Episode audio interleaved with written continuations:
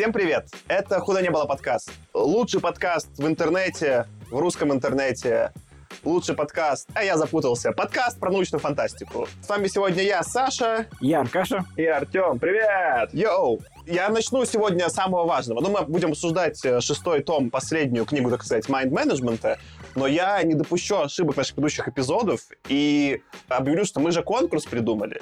Вы можете прислать нам какую-нибудь историю, связанную с подкастом, либо в телегу, либо на почту.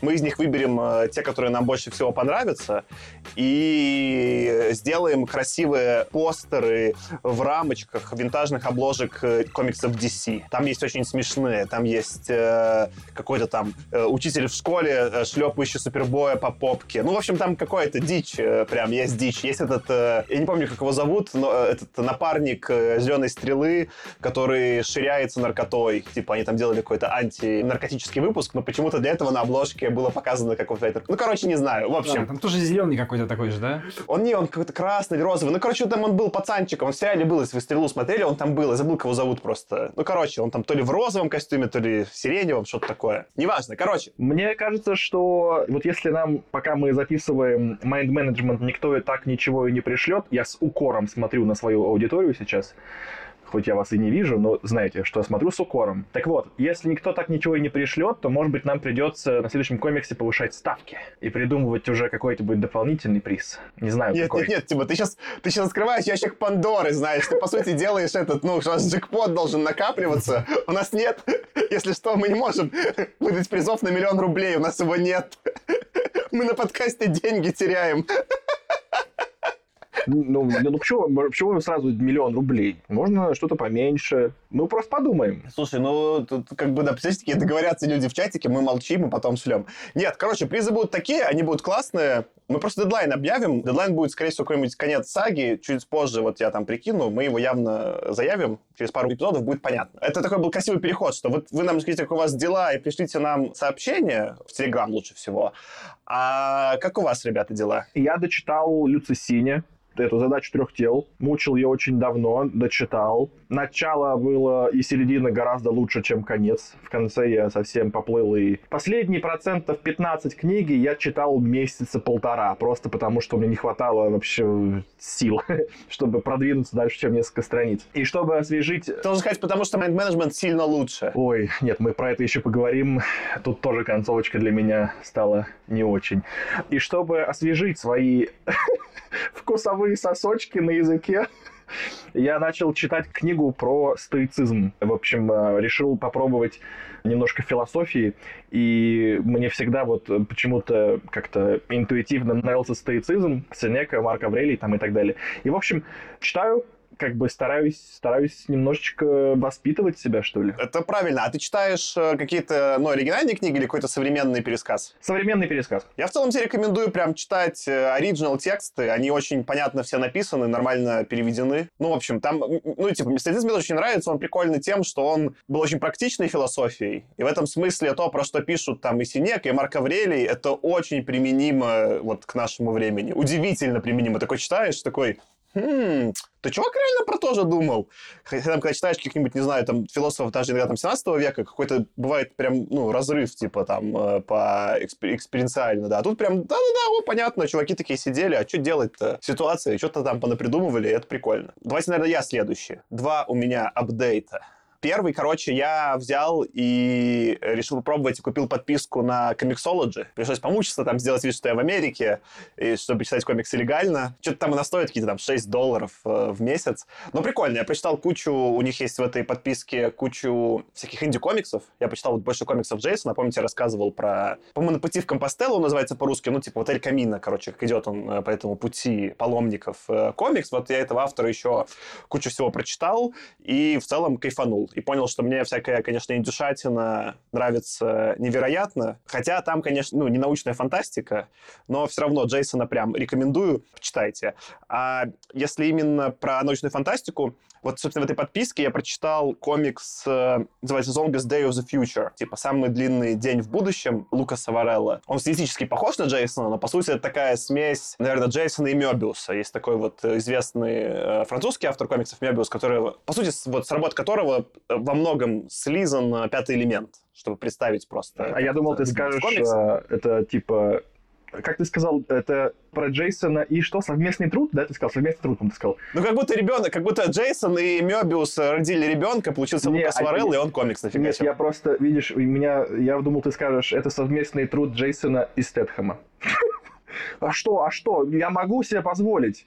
Я могу, это, знаешь ли, мое вообще право в этом, в этом подкасте говорить полную ахинею. Вообще-то нет. Вообще-то пойди сначала посмотри все 9 форсажей, и, похоже, даже 10, потому что тебе нужно будет э, этот, э, ну, типа, спин с Тетхэмом посмотреть, и потом, э, как бы, мы тебе простим это.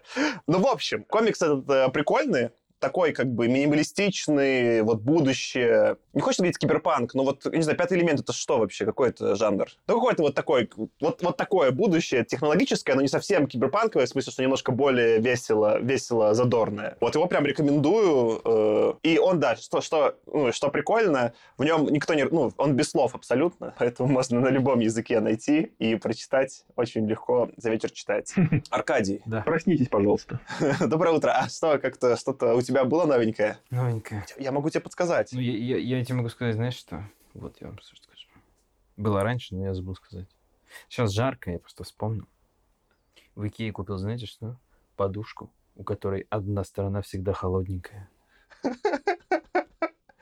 А почему она такая? Да, а это не фейк, это они работает? специально, реально. какие-то- там какие-то то ли металлическая, ну, типа прослойка, то ли что-то еще. Она реально, ты, ты голову прикладываешь к одной стороне подушки, она обычная, а к другой она холодненькая. И это просто пушка. А это в смысле а сверху и снизу? Или она на одной стороне сверху? Ну, на одной, она часть? только на одной стороне, типа холодненькая, да. Ха. Она такая плоская. Очень крутая штука. То вообще-то у тебя, Аркаша, было проще отмаза. Мы же Локи досмотрели. Ну, конечно, Локи мы смотрели, Локи вообще пушка. Смотрите Локи. Остальные сериалы можно не смотреть, а Локи, скорее всего, еще и сюжетно завязан, если вы следите за MCU, за Cinematic Universe, за синема... кинематографической вселенной Марвел. А он прям, получается, вы говорите, да, уже вот закончился. Потому что я только я, Да, я начинал да, да. смотреть, и вот я досмотрел, ск- сколько там было, было серий? Три, три, наверное, из серии. А всего шесть. Вот мы сели, мы, по сути, с Аркашей в два залпа посмотрели. Сначала три, потом еще три. Оно прикольно как раз смотрится вместе, как фильмачок просто. Там примерно три серии, где два часа есть. Прям В норм. целом можно даже проглотить все сразу, я думаю, там сколько это, 4 часа, но если у тебя есть время выходной, ничего делать, то можно даже все разом смотреть. Все, я тоже нашел на своем любимом сайте, где выкладывают фильмы, и тут все уже есть прекрасно. Какая-нибудь наверняка, надо сказать, у тебя медиатека, за которую ты платишь? Ну, конечно, нет. Да.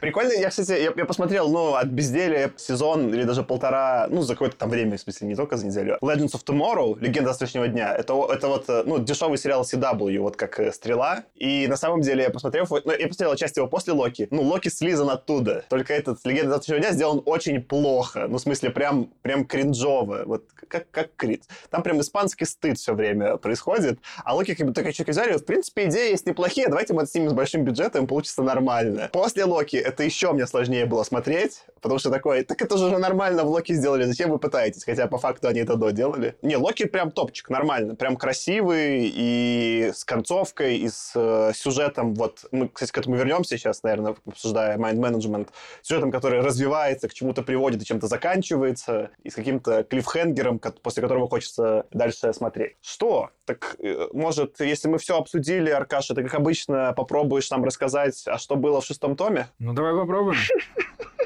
А, Итак, шестой том, как он называется? Как он называется? Бессмертные. Бессмертные, The Immortals? Да, The Immortals, он называется Бессмертный. Сейчас можно, можно маленькую вставочку? Я думаю, что в какой-то момент, когда мы станем очень успешным подкастом, когда мы будем зарабатывать ну, деньги, когда у нас будут миллионные аудитории, давайте сделаем мерч.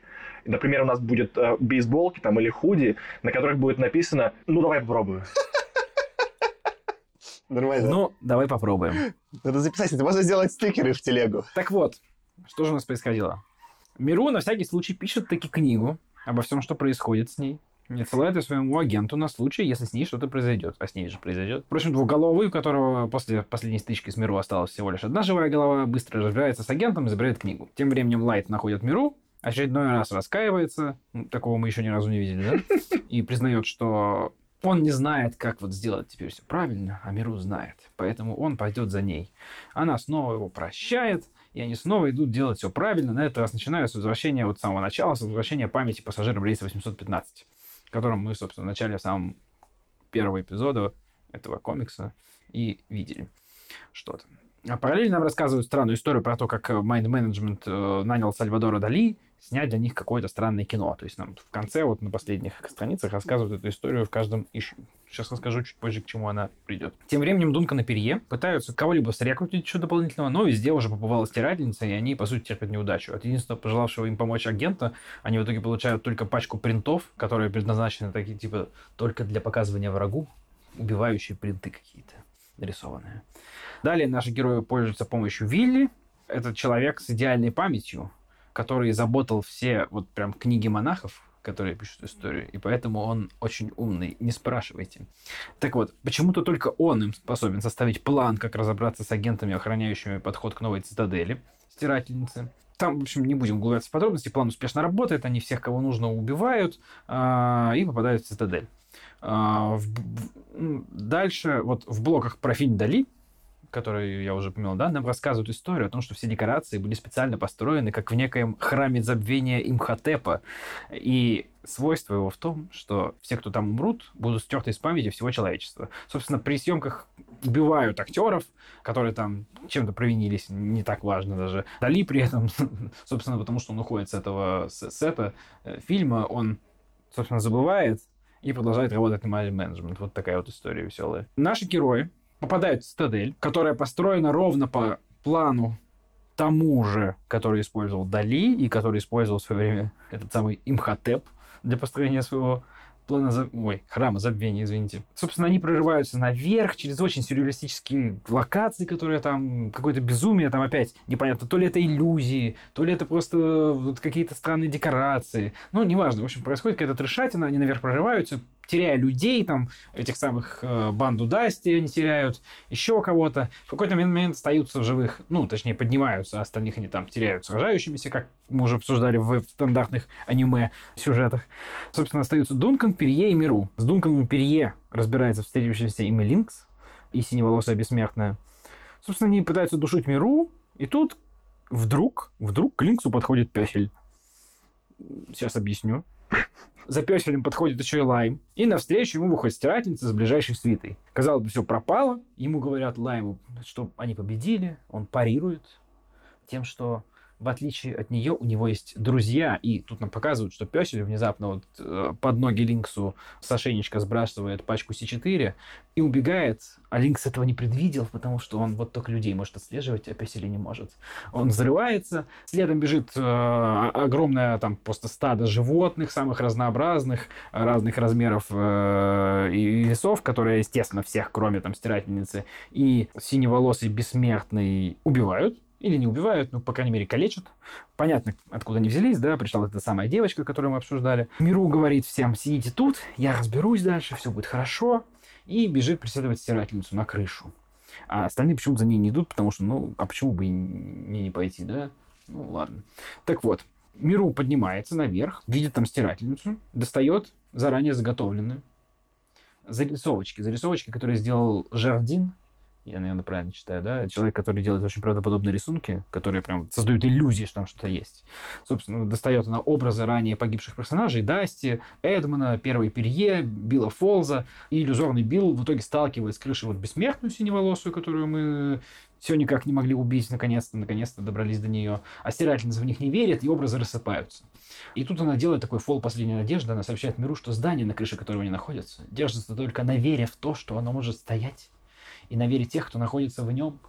И тут вот вера эта пошатывается у них у всех, потому что она какой-то там хитрый ход сделала, мы это обсудим, потому что я не понял. Здание рушится, обе героини вместе в куче обломков падают, все то ли успели выбежать, кто не успел выбежать, но кто надо выжил, кто не надо не выжил, все очень удобно получилось. Миру, конечно, тоже чудом выживает, встречается внизу с Лаймом, Дунканом, Перье и девочкой, которая говорится зверями, и вроде бы все. Последний выпуск после этого следует еще, он называется «Новый менеджмент». На полях нам рассказывают о новых принципах построения организации, Это децентрализация, избегание как одиночек, так и слишком больших групп агентов, поощрение личных отношений между агентами для борьбы с паранойей чувством изоляции, принцип того, что самочувствие и ментальная стабильность каждого отдельно взятого агента – дело первостепенной важности, которое там даже более важно, чем секретности и там задача организации. Параллельно показывает, что вот новый менеджмент пытается делать мир лучше, и даже понемножечку, понемножечку вот это получается. При этом Меру с Лаймом продолжают зачищать остатки старого mind management а, ну, там они какой-то flux, flux house как бы на несколько десятков старых агентов старой закалки вычищают, что тоже очень своеобразно, конечно, смотрится.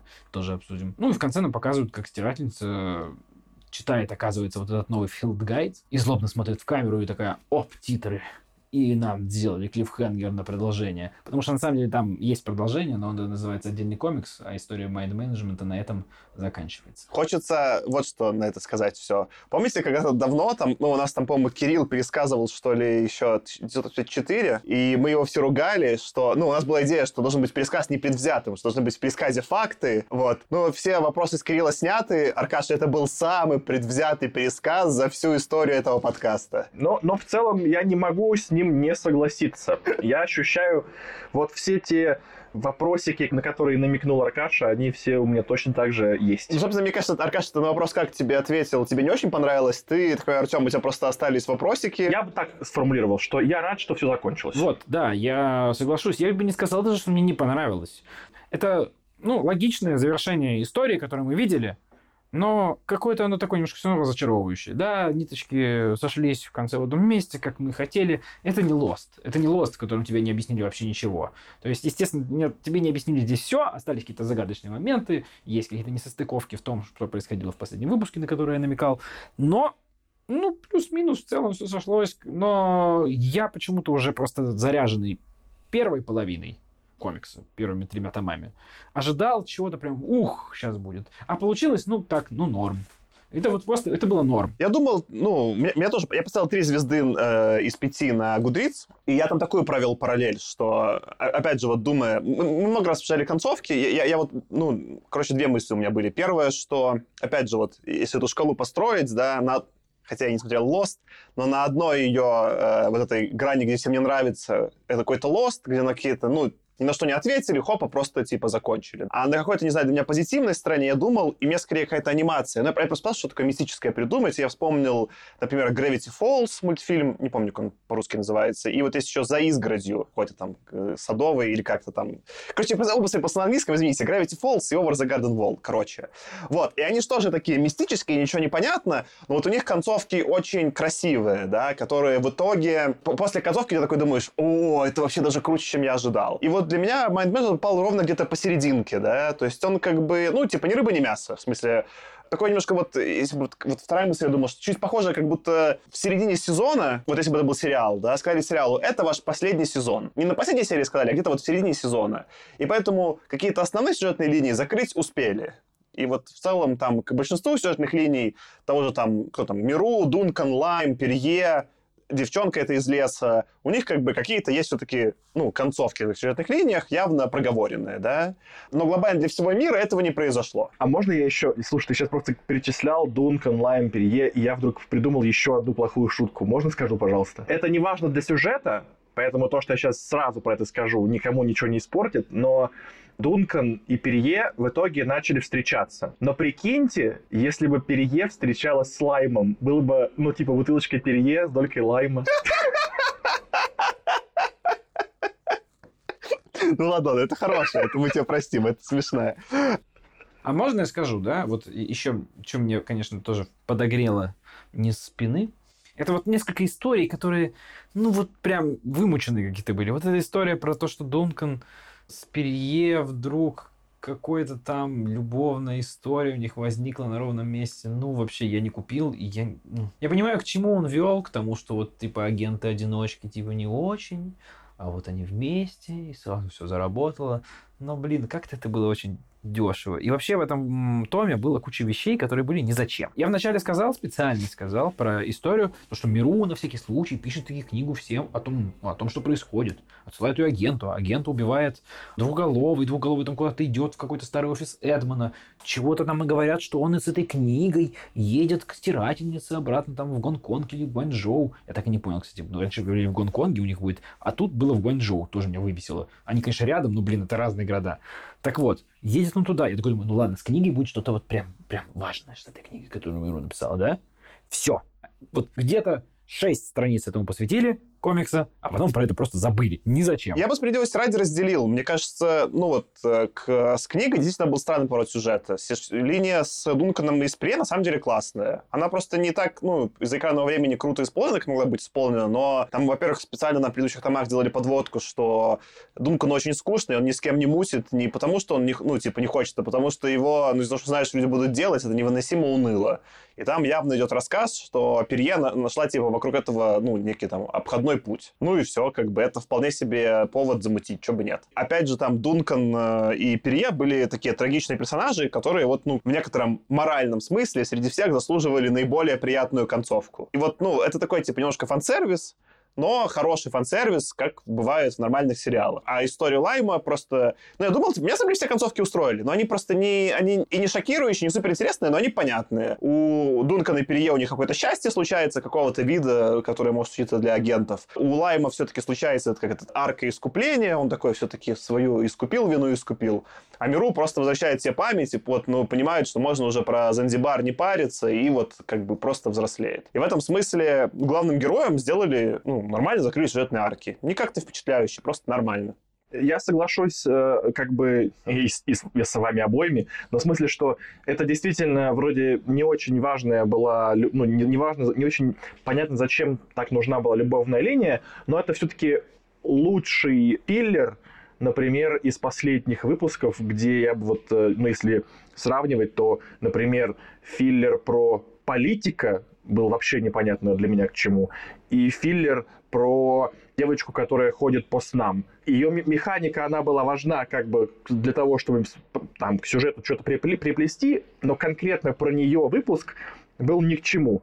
Он потом ни на что не влиял. Поэтому в случае с любовной линией это действительно просто думаешь, ну, ну я рад за Дункана, ну ну что, ну нормально. Так ты же вообще болел за Дункана с самого начала, да. у тебя был любимый персонаж. Мне кажется, ты не можешь ругаться, что Дункану сделали счастье. Подожди, с девочкой, ходящей по снам, разве там был целый выпуск? Про нее была одна страничка буквально в Second Floor. Ну не совсем Ее страничка. Был пролог был. Не то выпуск, но был там пролог, сколько-то страниц, какая там тачку взорвали, на которой она ехала куда-то. Ну страниц там, может, 5 было или 6, ну, ну что-то такое. Но все равно казалось, это вообще бессмысленная трата. Ну, мне кажется, она, она, все, она все-таки там была хоть как-то в сюжете важна, а вот согласен, про политика, про которую ты сказал, мы даже не пересказывали. В прошлый раз не вспоминали, он был в прошлый, по-моему, уже выпуске. Да. Э, в прошлом томе. Вот, там, там в конце, да, на последних вот этих досьешках, э, на в трех выпусках, кажется, по, по две странички показывали некого политика, который такой весь вот этот ушлый политикан, а «Карточный домик», кто смотрел сериал, который выбивает какой-то бюджет у президента там путем обмана для новой организации майнд-менеджмента прям с условием, что у них офис будет не в США. Ну и зачем это было, непонятно. Мне только было все время про него интересно,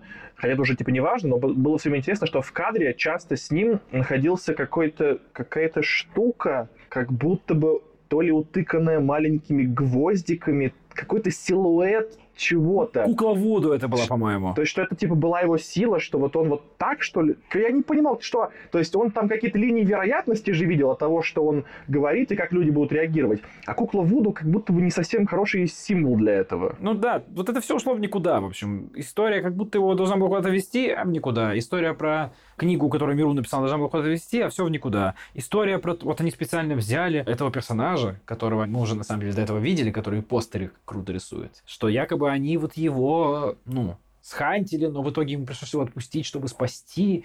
Но они взяли у него эти постеры, которые просто не сработали. Ты такой думаешь, блин, эта штука, которая будет работать, она просто не работает. Там они где-то один кадр был, что они пытаются его использовать, а оно не работает. Не, ну там они нарочно использовали как отвлекающий маневр, в смысле, это, такой план и был у Дункана. Ну, короче, там вот эти всякие вещи, которые в никуда не пришли. Слушай, вот конкретно этот момент, конкретно момент про то, что не нашли художника, которого хотели завербовать, но пришлось его отпустить. И вот он дал им в последний момент какие-то там эти штуки, штуки, которые не сработали, это довольно жизненная история. То есть она как бы не сработала как-то как в жизни бывает, да, типа, ну, ну вот, да, ну так, вот так получилось. Скорее, скорее было бы даже прикольнее, если бы оно на самом деле не сработало. А оно как бы сработало как отвлекающий маневр, как бы как фактор в этой стратегии этого Вилли, про которого мы еще поговорим. Тогда это просто, ну, было прикольнее, если бы реально, ну вот, дали постер, который убивает человека, а он не сработал, и немножко кто-нибудь бы из этого погиб. Там, ну, то есть, это было бы вот интереснее. А еще у меня, знаете, было такое ощущение, что вот мы хотели, чтобы Кинт все-таки, ну, ниточки все стянул, и он где-то с этим, вот, как мы только что сказали, что-то осталось подвешенным, а где-то он перестарался. То есть у него там реально было еще персонажи, которые упоминались в этом секонд флоре. И он как будто, блин, мне нужно всех потом заменшинить еще раз в последнем томе. И вот они одного пытаются хантить, они другого пытаются хантить, они третьего пытаются хантить, и как бы ничего не получается, но там везде он упоминает этих персонажей. Но при этом там то, что это персонажи, их какие-то свойства описаны, никакой роли практически не играют. Они там были только, опять же, для того, чтобы было экранное время у Дункана Империя, для того, чтобы там их история взаимоотношений имела какой-то вес. Худо не было. Короче, давайте немножко вас соберу. Просто мне кажется, ну ты, Аркадий, ну, типа, Тёма не воет, ты воешь, но воешь ты не очень интересно. И в целом, что, ну, можно повыть, что не понравилось, но не понравилось, не понравилось. Просто такой выпуск. Я согласен, что Том такой, что, ну, что-то, что-то произошло. Давайте лучше какие-то итоги глобальные подведем. Ты просто начал вот, э, Тёма, загонять про филлеры, и я сел задумался, а какие филлеры удались. И, ну, просто вот тут был филлер про Дали, который, на самом деле, мне, ну, типа, не очень понравился. А что понравилось, я подумал, мой, конечно, все еще любимый, вот, ну, филлер из всех томов, если подводить итоги, это как э, Билла вернули, и как э, с Биллом, короче, прикольно получилось. Вот это как бы на пике формы Кинт, да. Все остальные для меня были так или иначе слабее. А чё, какой, что, какой у вас будет э, филлер в топчике? Я бы не сказал, что это филлер. Ну, то есть, этот ход с э, вот этими жардиновскими рисунками, когда она образы умерших э, друзей воскресила, ну, в кавычках, и настолько напугала эту бессмертную, что она, ну, там, сбросилась с, с крыши. Кстати, непонятно, умерла она или нет. Она же бессмертная. Тоже не очевидно здесь. Вот, но это было прикольно, согласен. Мне вот это как раз зашло. Я сейчас говорю не про, не про этот момент, а про момент чуть ли там из, второго, по-моему, тома, когда показывали... Ну, в итоге оказалось, что типа Билли с Миру были заранее знакомы. Показывали историю Халка, который оказался ни к чему. Давай, типа, вот, Шесть томов мы прочитали. Но это, ладно, не очень. Ну и что? Мне кажется, вот, типа, история Халка была самая душевная среди всех э, филлеров. Мне понравилось, что, ну, вот, что с девочкой ее вернули, и это для меня оправдало. Я хотя и выл, про то, что это было немного философски для меня не так глубоко, как хотелось бы. Но в итоге она вернулась, и было вот этим, ну, нормально, тоже классический прием. Это мне понравилось. Я за девочку точно буду голосовать. Мой любимый филлер — это про девочку в лесу, которая говорит с животными. И момент, который, вот ты говоришь, который для нее сработал на философском уровне, я согласен. Я сейчас то сравнение, которое я сделаю, оно будет вообще не подходить к тому, значит, что было в этом выпуске. Но для меня момент, когда, значит, животные побежали, и нам показали этот кадр, где их просто, вот, как Аркаш сказал, стада или стаи. Это вот абсолютно последний фильм Marvel, где из порталов выскакивали все, значит, все наши любимые войска. Понятно, что на философском уровне там противоречия никакого нет. Это все братаны и сеструхи, они все пришли на помощь. Тут проблем нет. Здесь проблема в том, что она хотела быть как бы в уединении, отойти от всего, и как бы зачем теперь. Но там что-то объяснили, что Лайм когда-то сделал ей добро, она решила вот как бы расплатиться по счетам. Ну и fine, но момент, когда эти там птицы летят, медведь бежит, кайф. Ну, в целом, это было очень похоже как раз-таки... Э, ну, вот мы провели параллели с комиксами про супергероев, и это было очень похоже на вот э, как скорее заканчиваются большие ивенты, когда вот в комиксах бывает этот вот кроссовер, то, что называется, когда какая-нибудь там, не знаю, гражданская война, да, где вот все там что-то серии происходили, а потом вот есть, если все в конце дерутся очень красиво, и потом вот эта финальная битва. Это чем-то было похоже. И, и по духу, что вот эти были, ну, красивые разверстки, именно такой, типа, где все герои отметились, и нужно как раз-таки, вот то, что Аркаша, хотя и жаловался, нужно, чтобы все появились, потому что зачем, как бы, ты ж читал каждую серию, там, ты устал, не знаю, читал условную «Черную пантеру», тебе нужно, чтобы она вот появилась в этой гражданской войне, да, и в то же время это все немножко ну, вот рашт, как это, ну, кажется немножко поспешным, да, что вот, ну, не хватает экранного времени, давайте быстрее, быстрее, вот и то, и то, и то. И в этом смысле вполне себе в каноне. А можно я еще добавлю про то, вот ты спросил, Саш, а какое вот, ты говоришь, подведем итоги, какое общий, общее впечатление? Я вот что просто вспомнил, что мы, когда записывали первый выпуск, то мы друг друга спросили, а типа, как вы думаете, чем закончится? И я тогда сказал, что я думал, что закончится неким концом света. Типа, что какая-то там, ну, что будет какая-то глобальная война, и все друг друга поубивают. И когда перед самым последним, именно не, не томом, а вот последним комиксом, там была, кажется, перебивка, где контуром была нарисована Миру, и контуром другого цвета была нарисована Стирательница. И они как бы были наложены друг на друга, и ты видел как бы их и ту, и другую. И я подумал, что, может быть, вот эта некоторая сингулярность, она будет в том, что это будет на самом деле один и тот же человек, только, ну, как-то там расщепленный, вот, не знаю, как бы в каком-то вот фантастическом смысле, что по факту, типа, это одна и та же личность, которая из-за каких-нибудь экспериментов была как бы расщеплена, и вот они теперь поэтому конфликтуют, как магнит, как бы, да, который все время, значит, они там отталкиваются, бла-бла-бла, что вот у одной, как бы, сила в... Они еще к тому же одна и другая сила как бы компенсируются, в общем, думал так. А по факту получилось, что и первая моя идея про то, что была бы ну, глобальная катастрофа, мне кажется, была интереснее, и про сингулярность тоже была идея интереснее, чем итоговый вывод про то, что побеждает дружба. Вот прибежали звери. А давай, а давай мы, э, смотри, э, Тёма, именно к этой двойному изображению, там идея была в том, что это как 3D-очки. Раньше же были очки 3D ну, двуцветные, одна розовенькая, типа линза, а вторая голубенькая. Не, я понимаю. Там ты как бы должен был сторону выбрать, кто тебе больше нравится. А, смотри, у тебя нормальный заброс про общую концовку, просто мне кажется, это вот, ну, общую философию давайте мы чуть позже отдельно обсудим. А ты, Аркаша, то есть э, у тебя любимый Тёма Филлер про девочку, у меня любимый про Халка, у тебя, Аркаш, что? Ну, слушай, у меня нет любимого, но я, наверное, вспоминаю, чтобы я, я бы отметил. Я бы отметил тоже про Халка эту историю ну, она удачно вписывалась просто в происходящее, это такой неожиданно такой, о, а это он. Мне зашла история, вот и там и на полях было, и в конце про стирательницу, на самом деле, потому что когда нам рассказывали сначала историю книги Миру, и ты такой, а это что? Типа, что-то как-то вот похоже на что-то, и, ну, и тебе потихонечку информацию в разных местах, там, на полях, в конце вот этих вот досье подают, и ты потом понимаешь, склеиваешь сам в голове, а, так это она, что ли? Вот это вот было прикольно. И... Был же еще этот том про стирательницу, где было про как фантастика, классика комикс. Ну, да, да, да. Вот ее история, короче, несмотря на то, что персонаж немножко все-таки какой-то просто на дженерик плохой персонаж получается, потому что она с самого детства, нам же показывают, что она с самого детства была психопатические, короче, у нее наклонности, и, в общем, так они и остались. Но то есть, несмотря на то, что она просто плохая, потому что плохая, в целом ее история мне понравилась, как она была подана и как Кинт ее оформлял. И еще, наверное, из тех, э, то, что называешь филлерами, да, э, вот история вот этих первых персонажей, тоже мне понравилось. Вот этот э, ложка-лойка и сэр Фрэнсис. Вот, а тут тогда, перед тем, как мы обсудим просто общую философию, у меня будет второй вопрос глобально про всю серию.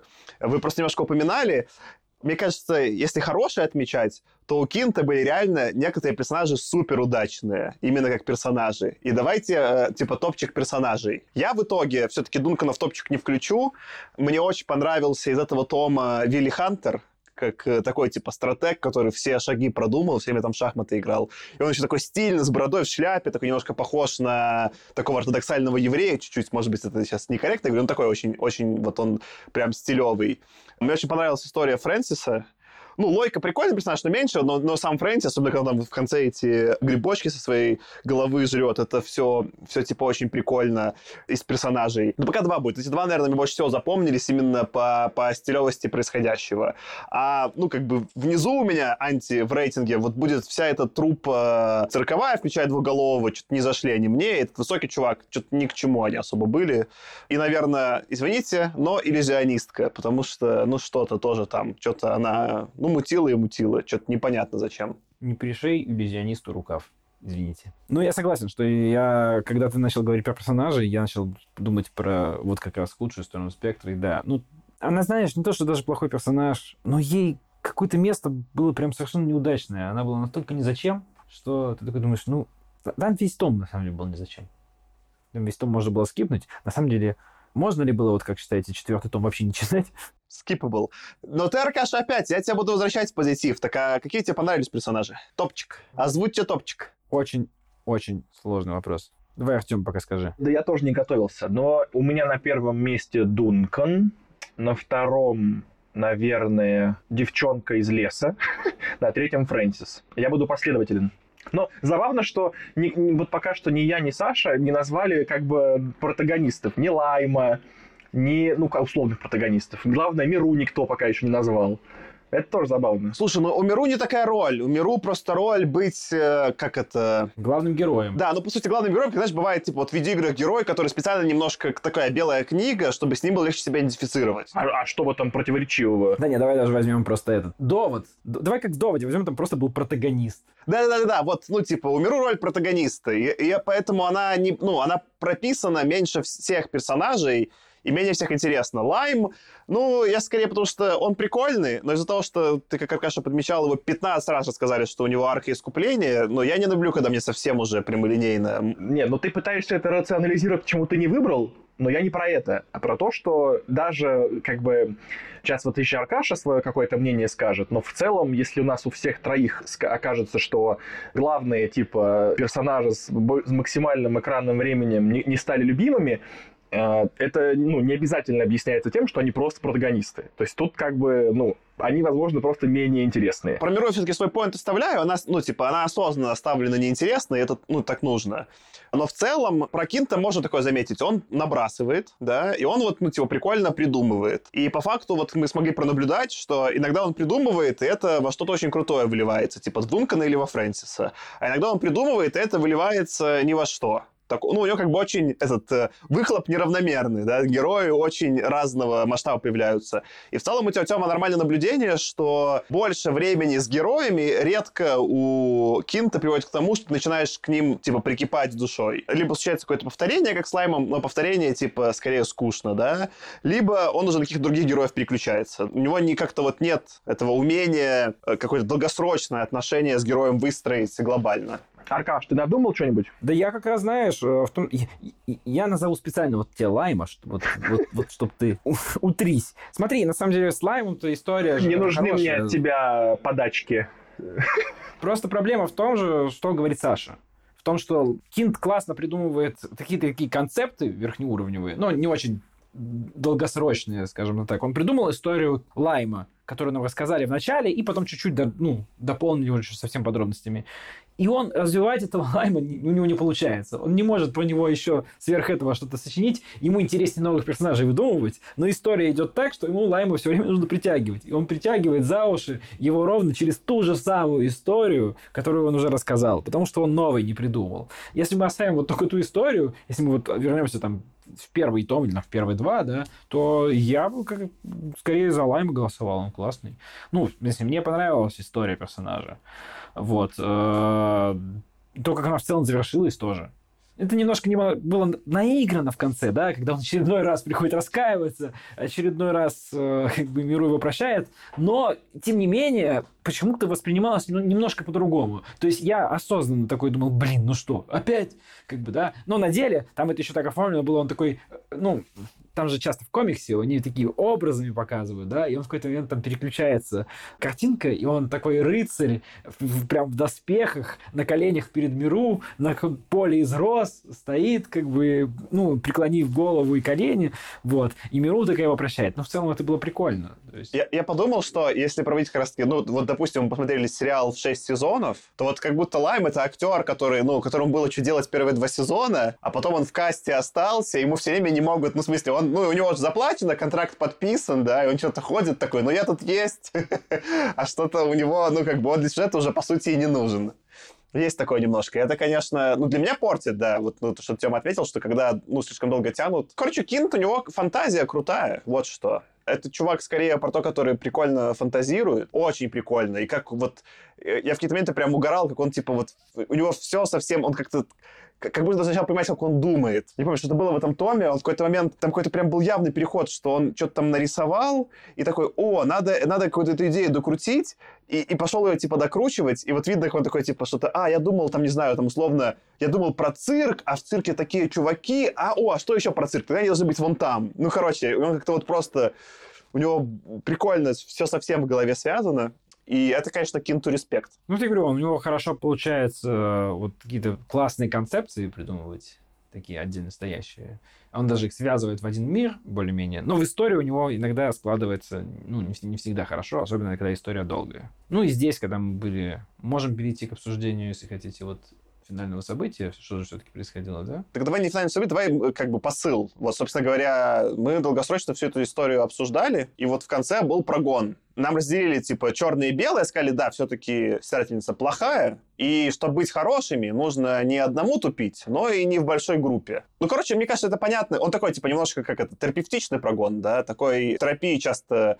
Ну, там все время идет немножко борьба, да, но он скорее вот, если мы глобально копнем в терапию, да, то, в общем, что происходило? О, я придумал, кстати, у меня будет сейчас социологический, антропологический прогон. Спасибо, Аркадий, антропологический прогон. Раньше оно как было? Индивидуумы были не важны важны были социумы. Если ты жил в своем племени, тебе не нужно было выпендриваться, потому что если тебя с племени выгонят, то ты точно умрешь. Поэтому в целом, ну, типа, социальные роли были более жестко зафиксированы, и вот, ну, не знаю, там были все эти там брак по расчету, да что угодно, короче, да, потому что социум, по сути, да, был куда важнее индивидуума.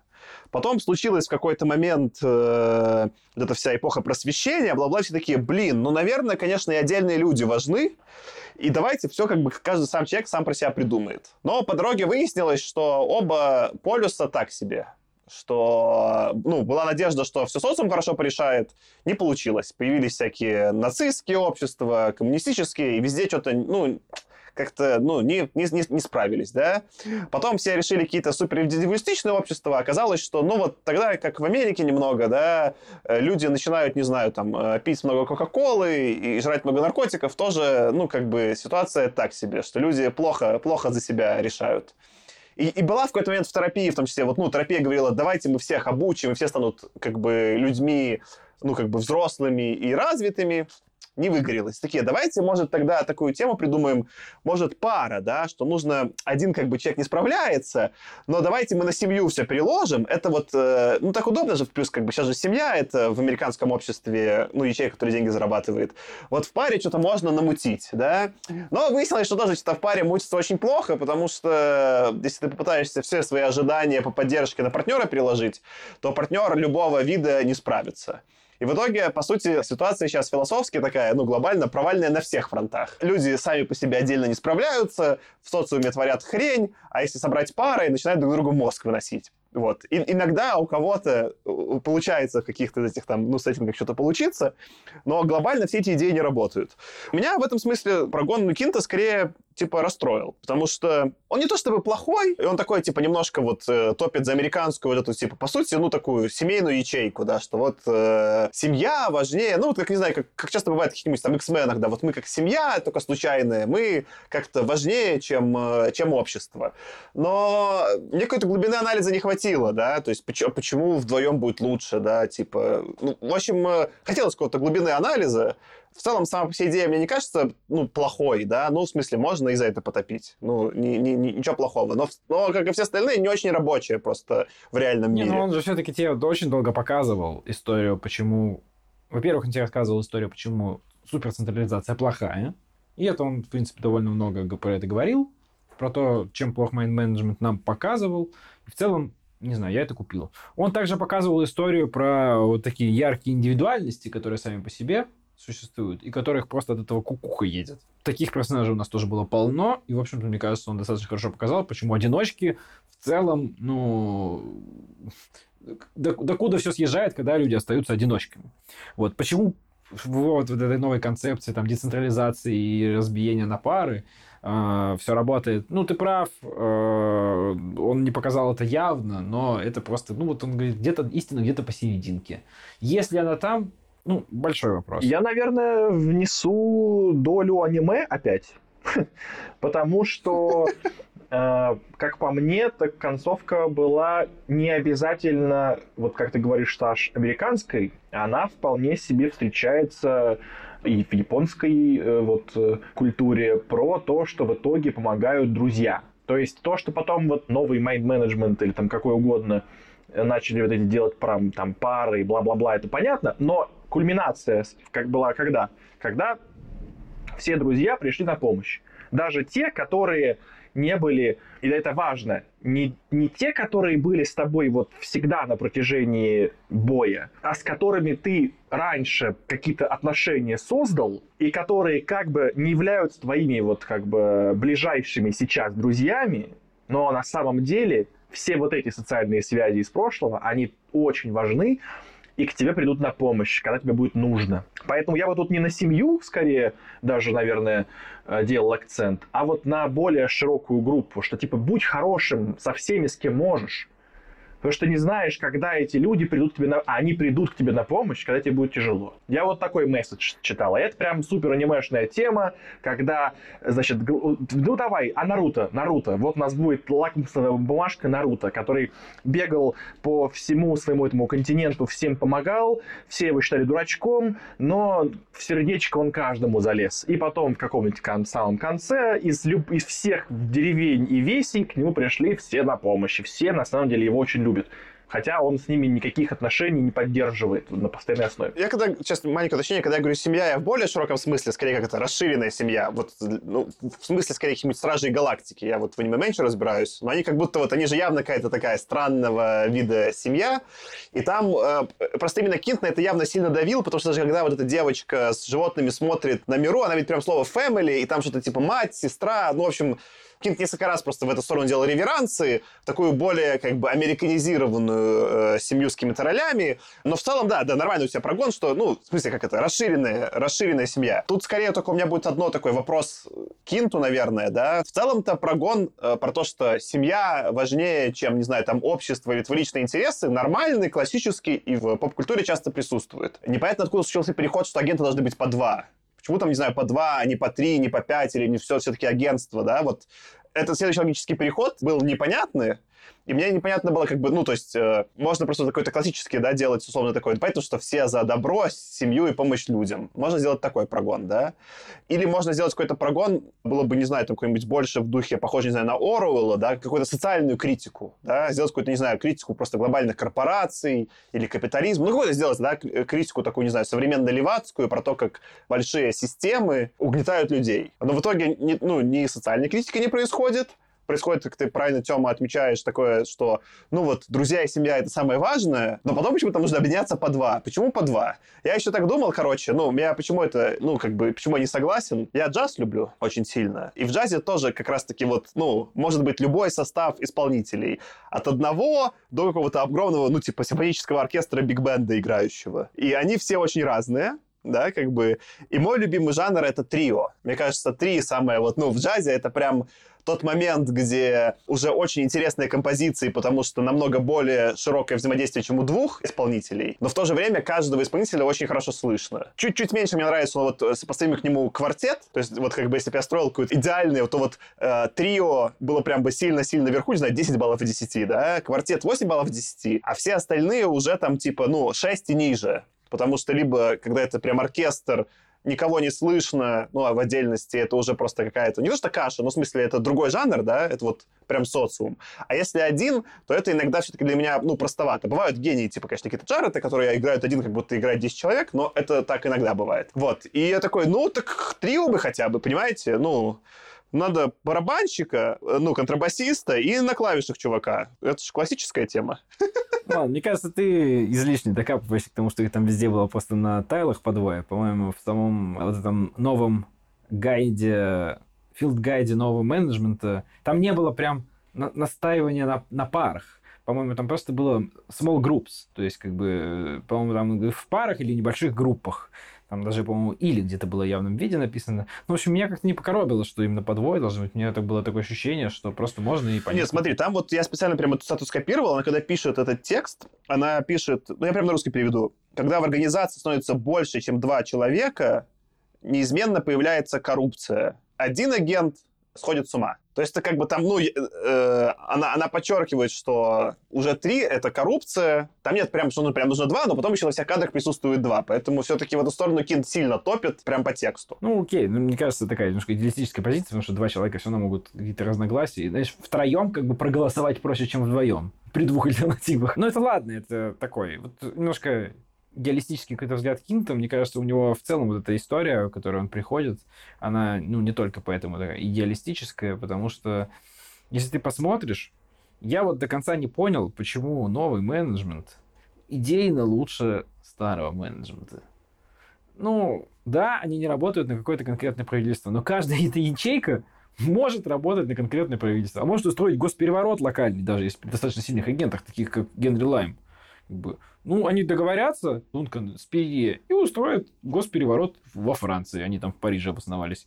Как бы, кто им этого помешает сделать? А, вот им это помешает сделать. Меру и Лайм, которые выступают такой полицией, которая за всем следит, и как бы тех, кто ведет себя плохо, замочит, потому что они ровно в этом же последнем выпуске, когда сначала показывают, что все хорошо, новый менеджмент процветает, делает мир лучше, они едут в какой-то flux house просто всех мочить потому что, ну, они не согласны с новым порядком. Все, кто не согласен с новым порядком, который единолично, по большому счету, ну, не единолично, двулично, а, создали Миру и Лайм, как бы все, кто против, до свидания. И это выглядит немножко так э, тоталитарненько. Это знаешь, на что похоже? Э, это я тоже, когда, ну, то есть ты сказал, что, типа, почему то, что они пошли делать хорошие дела, реально, это они только пока пошли делать хорошие дела. А дальше, в принципе, сценарий ровно может быть такой же, как он был, когда был Фрэнсис и Ложка. Но мне это что напомнило? Бесконечно мы, естественно, будем отсылаться к супергеройке. Мне напомнило это, когда у тебя есть вот некоторый лор супергероев, и каждый из них делает что-то свое, то каждый из них борется как бы за свою правду. И мы делаем допущение, что вот у супергероев у них как бы некая похожая внутренняя справедливость и правда, что каждый из них понимает, где хорошее, где плохое, поэтому каждый из них в отдельности борется с преступностью. Но дальше, когда у нас возникают какие-нибудь лиги, какие-нибудь тусовочки, то неизменно кажется, ну вот я, я даже думаю, сейчас у Саши спрошу, как у большего гораздо эксперта по комиксам, то неизменно, кажется, появляется какая-нибудь политика внутренняя где, где какие-то начинают вырабатываться принципы, хренинципы, и оказывается, что с одной стороны какая-то лига, и с другой стороны какая-то лига. Хотя они и те, и те... Весь сюжет гражданской войны на этом построен, что в фильмах, что в комиксах. Это прям как бы типичный пример повествования на, вот, э, в таком жанре. Нет же проблемы, что политика появляется, да, как бы, ну, в смысле, политика может быть при нужном повествовании тоже прикольно. Тут скорее вот э, то, что ты, Аркаша, топишь, э, идеологическая проблема Кин, то, что он говорит, любая политика плохо, я закрою глаза, все, политики не бывает, не бывает, если по два, то политики нет. Ну, как бы, неплохо бы, на, на, ну, в смысле, прикольно, если было бы так, но кажется немножко не так. Не знаю, да, наверное, какой-то из-за выбранной темы, Здесь уместно смотрелась бы социальщина. Вот здесь можно было бы прям устраивать какую-то прикольную социальную критику. Просто в Наруто, понятно, Наруто не претендует на социальную критику, да, там, я не смотрел, но я так понимаю, но там как бы и, и жанр другой, да, он же не не про какие-то организации и теорию заговора. Он про каких-то чувачков, которые там как-то друг с другом соревнуются, что-то там, да? Ну, и тогда норм, что политика не появляется. А тут, э, когда ты берешь что-то вот про такие сообщества, политика неизбежна часть твоего сеттинга, да, и даже вот политика, которая там есть, вот и может даже в этом проблема, да, что и как нам и арка про политика не понравилась, да, что политики не получилось, так и политики глобально во всем майнд-менеджменте не получилось, а она какая-то важная.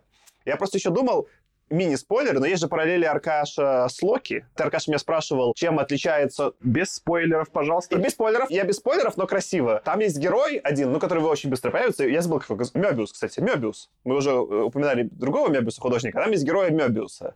И Мёбиус — это, по сути, новый майнд-менеджмент. Он именно это и, ну, такую политику и топит. Так что тем, кто понял, мы подмигнули, и тем, кто нет, ну, в общем, что глобально посыл-то... Понятно, что новая организация, потому что она более прозрачная, и все-таки в ней люди с другом знакомы, и она создана так, чтобы люди с другом общались, она лучше, чем старая организация. Но дальше возникает следующий планомерный вопрос, не является ли любой вид организации неким, ну, как бы, видом контроля? И некоторые вот современные философы так и рассматриваются через контроль. И тут такой Кинт говорит, не, извините, это все, я все, нет, нет, точно нет, лучше, 100% лучше нет, я пошел. будьте ИПшечкой, а не корпорацией. Вот его такой посыл. Да и в целом нормальный это посыл, но опять же, как Аркаша, вот, ты же в банке работаешь и пачечкам кредиты выдавал, да. Не любая пачечка так уж хороша, в смысле, ну, отдельная пачечка может оказаться хуже даже большой плохой корпорации, вот что. Люди же всякое ну, устраивают. Ты просто эта тема, вопрос еще поднимал, помнишь, когда мы вначале обсуждали, чего ожидаем, да, и потом глобальный э, трек, был трек такой, что долго оставался кинт в серой зоне, Мгм. и это было прикольно, что не было хороших и плохих. И когда хорошие и плохие в пятом томе появились, мне еще было окей, потому что они были, ну, красиво через редкон сделаны, что, оказывается, давно планировала все стирательница, да, а эти просто так не повезло. И это было все классно.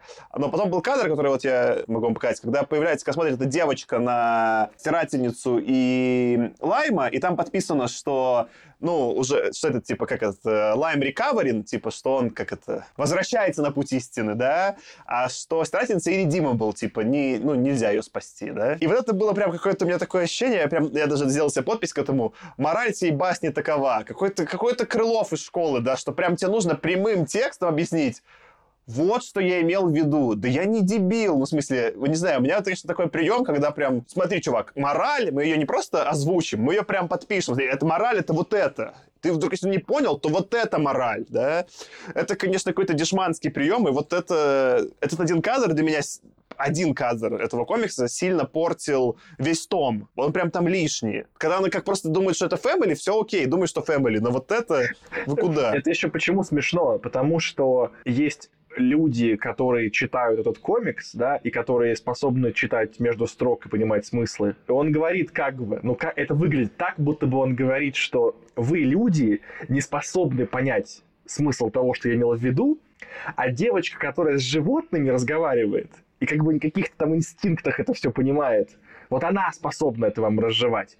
Это забавно было мне, потому что это странно, что именно этот персонаж нам это говорит, как бы, ну, типа, вот совсем до животных инстинктов как бы разжевывает, как бы и так понятные за пять томов смыслы. Не, ну это понятно, что эта девочка говорит, она же, ну, то есть она, она считывает эмоции, она считывает эмоциональный подтекст, и у нее в голове это трансформируется, как нам показывали до этого на животных, в облачка вот над головами. И здесь она, она просто как бы, как, нам показывают, как она считывает текущие ощущения, эмоции этих персонажей. Но я, Саша, согласен, немножко тут так плосковато было, и... ну, Ну, совсем как-то влом, прям как... э, Ты, Тёма, бесился и еле дочитал э, Мартынова. Мартынов же он, по-моему, да? Я сейчас я не набрал фамилии. Где, где они летали на Калису. Такой, вот, очень толсто. Вот уж вот это было толсто. Толще, чем у Мартынова. Ну, справедливости ради, тут был толстый один тайл, у Мартынова была толстая книга. Понимаешь, Мартынова заставляли быть толстым. Э, А тут э, э, человек по своему желанию собрался в пару с женой своим там и ребенком и пошел. Не знаю, мне кажется, это большее преступление. Когда на тебя все-таки давит, как это, государственной пропагандой, и тебе приходится выруливать, это, это все-таки, ну, на мой взгляд, не так страшно. Слушай, знаешь, я еще хотел сказать,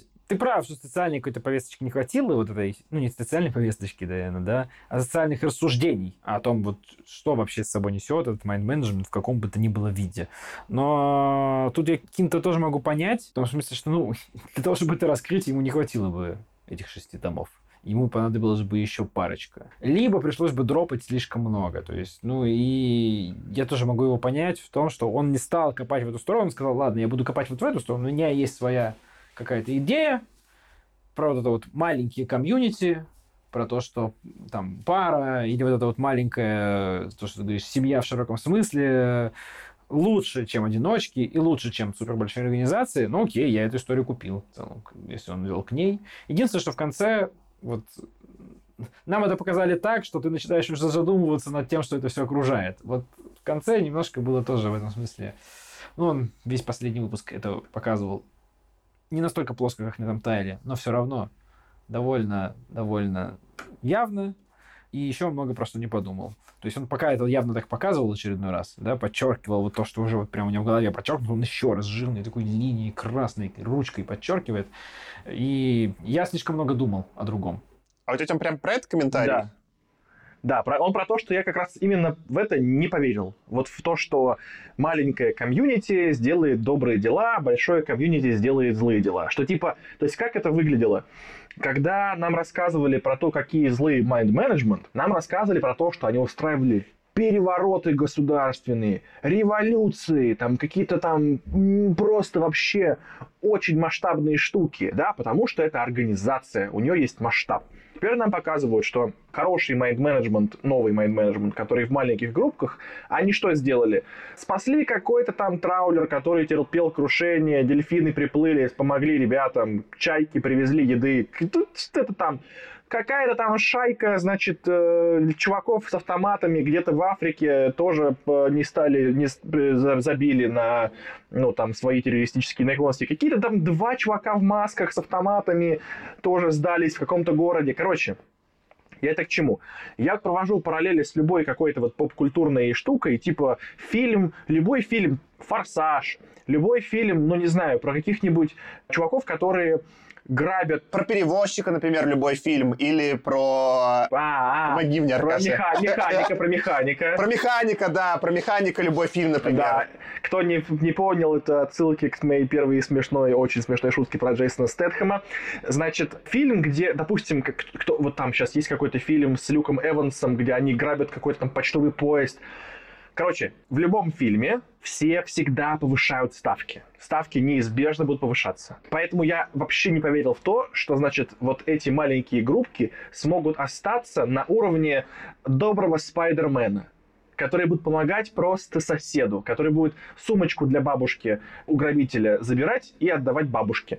По-любому все перейдет к тому же, поэтому я вообще не поверил в то, что, значит, мы остановимся на дельфинчиках и чаечках. Мало того, что оно перейдет к большему масштабу, проблема в том, что когда вот, ну, по сути, у нас это супергерои, да, когда эти супергерои перейдут по масштабу от истории про спасение как бы бабушек, перевода через дорогу, там, да, остановку грабителей и так далее, на какой-то более крупный масштаб, им так или иначе придется принимать не очень хорошие решения, потому что когда у тебя приходишь на такой масштаб, у тебя начинается история про спасти одного, или спасти тысячу человек, да, или спасти тысячу, или спасти миллион, или убить миллион, как бы, или убить, как бы, миллиард. И с этим надо что-то делать. И когда ты убиваешь миллион, чтобы спасти миллиард, ну, у тебя как-то начинается та- такая серая мораль. Это уже так не работает, вот, э, как спасение котят. Ну, про это много рассуждает Invincible, раз мы вот так все-таки вспомнили про него сегодня. Там про это очень много. Не сразу, если вдруг кто-то будет читать, но э, Кёркман прям Ему очень нравится эту тему обсасывать. Вот. Здесь, конечно, ну, Кинг про это не рассуждает, и, и ему про это не очень интересно. Интересное сравнение с Invincible и в тему. Я бы просто его чуть, может быть, докрутил. Invincible и вот Mind Management идеологически разные. Invincible про это рассуждает не с точки зрения какой-то реальной жизни. В реальной жизни такое можно на самом деле и не принимать решения. А потому что, ну, это прикольное повествование, это комикс, увлекательный, если так делать. И в этом смысле, ну, так-то у Кинта нормальный идеологический посыл. Он говорит, людям нужно меньше контроля. Не нужен management, берите контроль, люди сами совсем справятся. Ну, если уж там лайнер тонет, то спасите. Это как раз идеологическая часть меня меньше смутила. Ну, то есть вот она, как это, логичная, не то чтобы супер э, прописанная, да, то есть я понимаю, Тем, почему тебе не зашло.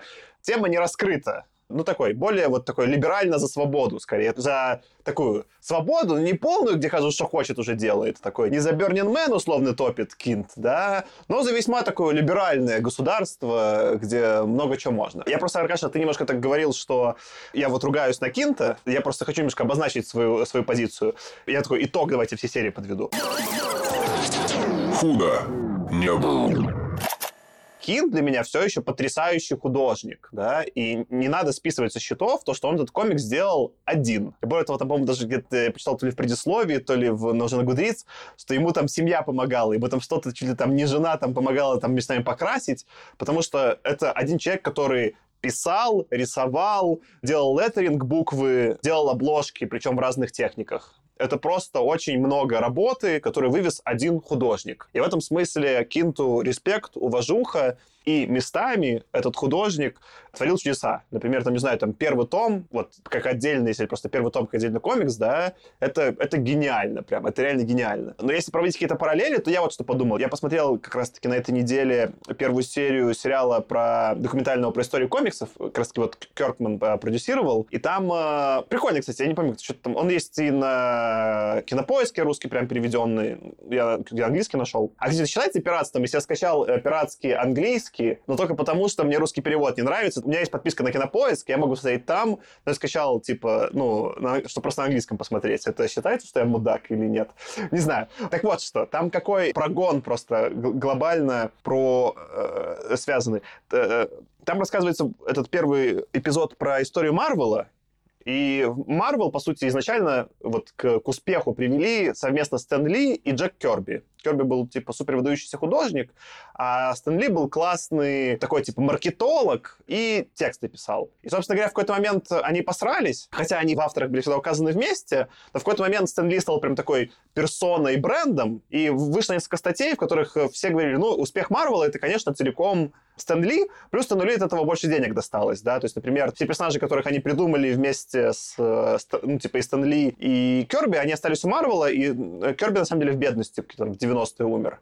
И в какой-то момент, когда они посрались, Керби ушел и начал делать свои комиксы. И вот написал комикс, э, довольно известный, называется «Четвертый мир», Force World, на основе которого вот были последние эти Зак, Зак Снайдерские Лига Справедливости. Я читал как бы комиксы из совместные, которые делали Стэн Ли с э, Керби, которые делал только Керби. И Керби реально плохой писатель. То есть вот уж Стэн Ли по современным меркам кажется плохим писателем в смысле именно текстов, но хотя бы какие-то персонажи есть, да. А Керби прям очень плохой писатель.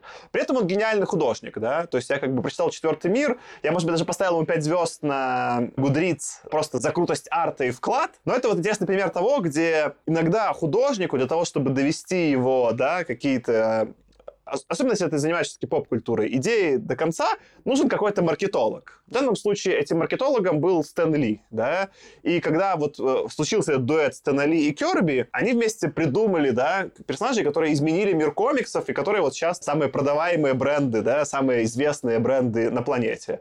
Отдельно ни Ли, ни Керби этого не смогли создать. И мне кажется, вот кого-то такого интересного мне вот было человека поставить в пару Кинту, да, какой-то, какого-то напарника, как он как раз таки пишет, что он делает все вдвоем, да, чтобы сделать что-то гениальное. Ну, ты сказал уже все. Я и как раз... А, Тёма просто тянул руку, тянул руку, а я мысль сам сказал. Ну, извини, Тёма, я эту мысль Да, вот я как раз придумал. хотел сказать, что, типа, то есть, правильно ли я понимаю, что модель, при которой э, этот комикс мог бы быть более успешным, это если бы Кинт был не один, а также, как он писал про своих спецагентов, он был бы вдвоем или втроем с кем-нибудь. Это ты, кстати, классно подвел, да. Да-да, ну, э, мне кажется, да. Ну, в смысле, опять же, не все партнерства работают, да, иногда просто случаются гениальные, как Керби и Стэн Ли, просто вот, ну, получается, да, какая-то магия происходит. Но вот здесь прям я, ну, вот какого-то, да, редактора, какого-то вот, ну, чтобы вот э, условно был какой-то, не знаю, условно ноющий Аркаша, который, а давай мы тут по сайфайчику сведем, да, чтобы вот тут все линии сошлись. И это могло быть более интересное партнерство. Это для меня не снимает гениальности самого Кинта. Он гениальный художник, ну, в смысле, очень крутой. Но вот когда я итоговый продукт им произведенный потребляю, он неровный. Такое часто с художниками, что, может быть, на самом деле художественную ценность и не снижает, да, художникам в целом плевать, у них есть какой-то вот угар, они по этому угару, типа, что-то делают. Ну, может, вот такой художник. В общем, ему нужен Зак Снайдер чтобы Киндт вот просто делал весь, все визуальные образы, все вот эти вот отсылки, короче. Так как раз Зак Снайдер ему не делал... поможет. Зак Снайдер просто визуал умеет навести. Киндт сам умеет визуал навести. Ему нужен какой-то, на, на самом деле, условный Джосс Уидон. Какой-то... Ладно, ладно, хорошо. Это я скорее пытался вылечить Зака Снайдера об этом Киндтом. Да, да, да, да. Но, типа, мне кажется, вот Киндт и Снайдер... Снайдер сильно, на мой взгляд, хуже чувак, но они чем-то похожи. В смысле того, что они креативные, они как-то очень набрасывают. Но им нужен кто-то, кто их чуть-чуть подсоберет, да. Я не знаю, кто хорошо подсобирает, но какой-то условно Кевин Файги, да, вот ему нужен какой-то продюсер Марвел. Может быть, не настолько анальный, как Кевин Файги, который совсем его замочит, да, и станет совсем какой-то продукт э, серый, да. Но вот какого-то прям, я не знаю, ну какой-то шоураннер, да, как будто был бы какой-то шоураннер, который чуть-чуть его, да, подсобирал, было бы прикольно. Ну, власти шоураннеров было много, Лосту не помогло. Это я так в качестве завершения. То есть лучше, чем Лост, это точно. Завершилось немножко смазано. Я ожидал скорее потому, что лучшего, а не потому, что плохо. Хотя и не без ну, мелочей. Ну, мелочи вначале. Я ныл, ныл, ныл, но на деле-то как бы я ныл про мелочи. В целом, история глобальная, если все вместе посмотреть, мне понравилось.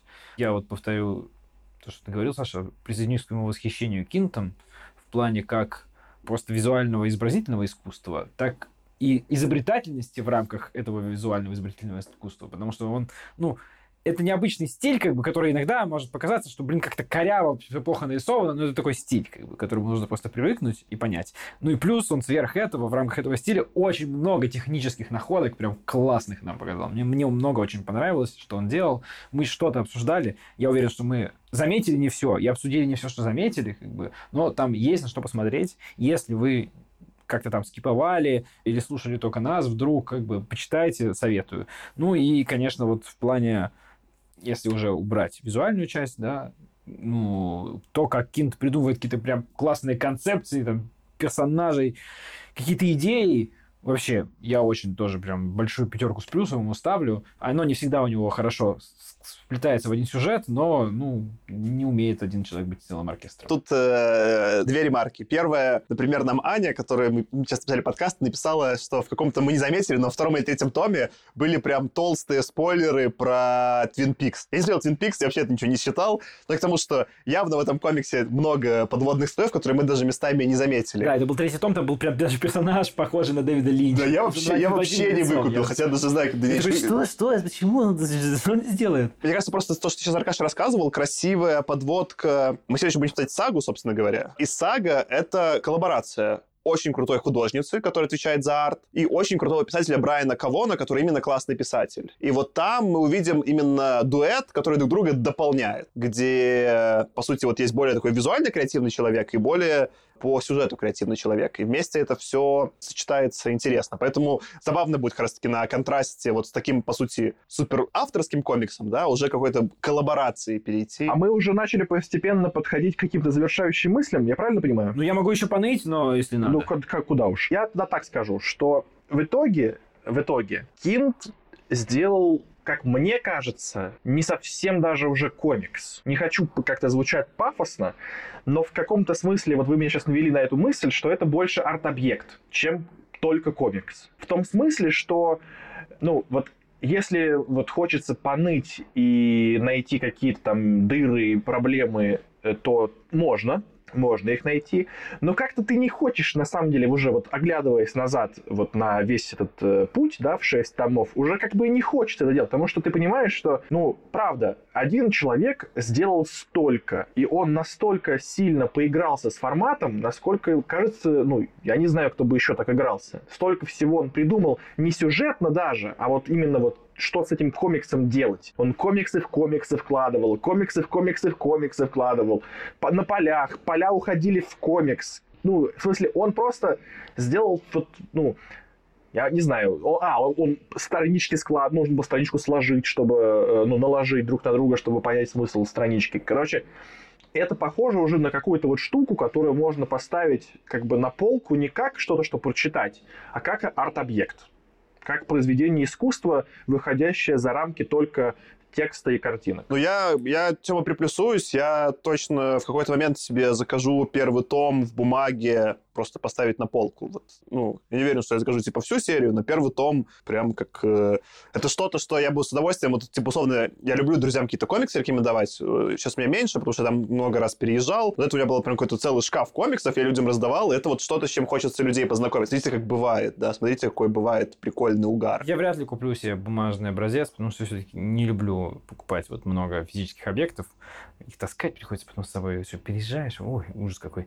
Но я точно найду 92 обложки, я пока еще не успел, и посмотрю 92 обложки, которые Кин старался, рисовал. И всем советую. У меня, как бы, ну, и, мне кажется, я свои там уже финальные мысли все рассказал, я хочу просто два моментика отметить, две отсылочки, которые мне понравились. Одна отсылочка, мне кажется, одна моментик. Моментик, когда вот в этом томе они борются, я забыл, как звали, короче, ну, короче, герла, которая берет с собой оружие, не зная, какое случайно, но то, которое подойдет очень. И я подумал, что это первый раз, когда, ну вот, э, мы уже сравнивали этот комикс с книгами, с какой-то там, там палп фантастикой 40-х, там, не знаю, и просто с картинами, да, вот, ну, с чем мы только не сравнивали. А это, мне кажется, прям видеоигра. И это классическое вот то, что, ну, роглайк называется. Не знаю, как это, как это по-русски. Рогалики называют, наверное, да? Когда вот что-то типа, а, вот Хейтс, там Аид сейчас вышел, где рандомно что-то генерится, и поэтому тебе нужно каждый раз что-то придумывать самому и играть. В игре, правда, получается, что ты скорее не готов, чем готов. Там, когда тебе в Spelunky не то попалось, ну, ты страдаешь.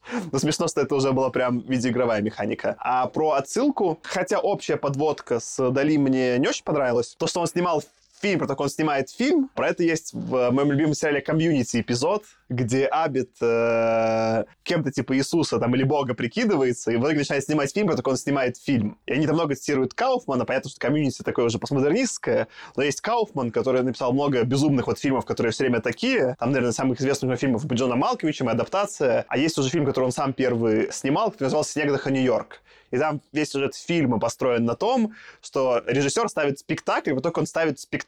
И в итоге там постепенно появляется актер, который играет его, а потом появляется актер, который играет его, играет его. За этим очень, ну, типа, за этим очень сложно уследить. Но вот есть э, Кауфман, у которого все время в этом направлении дикий угар. И на самом деле эта идея, взятая как вот отдельная идея, очень получается какая-то постмодернистская, прикольная, такая философская. Как, наверное, все вот, ну, как бы, или такие истории не совсем настоящей жизни, типа там шоу Трумана, да, ну такой поджанр. Я такой очень люблю, и просто вот э, упоминание этого мне понравилось. Эта реализация мне понравилась меньше, но сам все жанр для меня очень прикольный. Ну, а что, мне кажется, отличный момент, чтобы закончить. Мы, мы как э, этот, как кинт сами. Что-то набросили, ну и как бы хопа, да, и концовка. Худо не было. Мы похвалили Кинта. Кинт молодец. Скорее художник, чем автор комиксов. Следующим у нас будет сага. Ну, это ладно, мы потом обсудим. Можно читать, может быть, не по томам, а по омнибусам. Не знаю, просто как наброс. Короче, сага есть на русском, так что вы ищите, можете купить в бумаге, можете скачать. Ну, в смысле, это официально изданный, переведенный комикс. Я не знаю, есть на русском все тома, но мне кажется, все, учитывая, что там уже три года прошло от выхода американского. Поэтому находится вообще легко. И это будет Брайан Кавон, вообще мой любимый автор комиксов из всех э, существующих. Я думаю, на русском, даже если они не вышли официально, то неофициальные ну, какой-то перевод точно есть, сто процентов. Тёма, напомни про конкурс. Так ты уже вначале все сказал, по-моему, нет? Ну, да хорошо. Ну, ты должен как-то пожурить их, напугай их. Напугать вас. Э, значит... Э... Артем уже пугал, не страшно. Лучше похвали. Хорошо, похвалить. Знаете, какие люди мне нравятся больше всего? Мне очень... Такие, как Питер Уотс. Боже.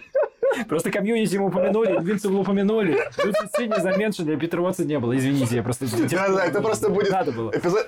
И как э, Кинт, он все меншинами занимается, так и мы. Это эпизод меншинов. Да, вот в моем личном топе людей сразу после Питера Уотса идут все те люди, пока, правда, воображаемые, но я надеюсь, что скоро станут реальными, которые напишут нам в чат в Телеграме или на почту и расскажут какую-нибудь забавную историю про то, как они узнали про наш подкаст, как они нас читают, ну и вот всякое такое. Чем э, страннее история, чем смешнее, тем... Слушайте, а да, давайте так.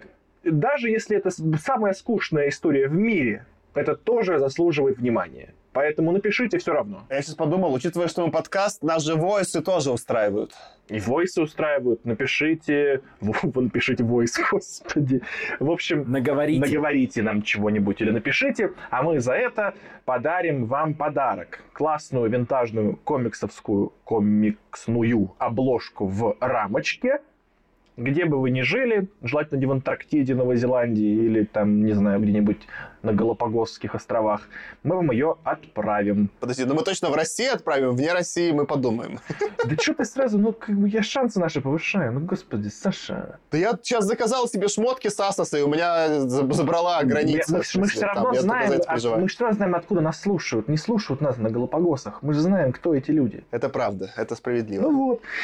Так. Ну, там есть люди, я видел в Америке у нас прослуш... Ну, в смысле, там есть... Э, а, окей, then I will uh, say that again in American.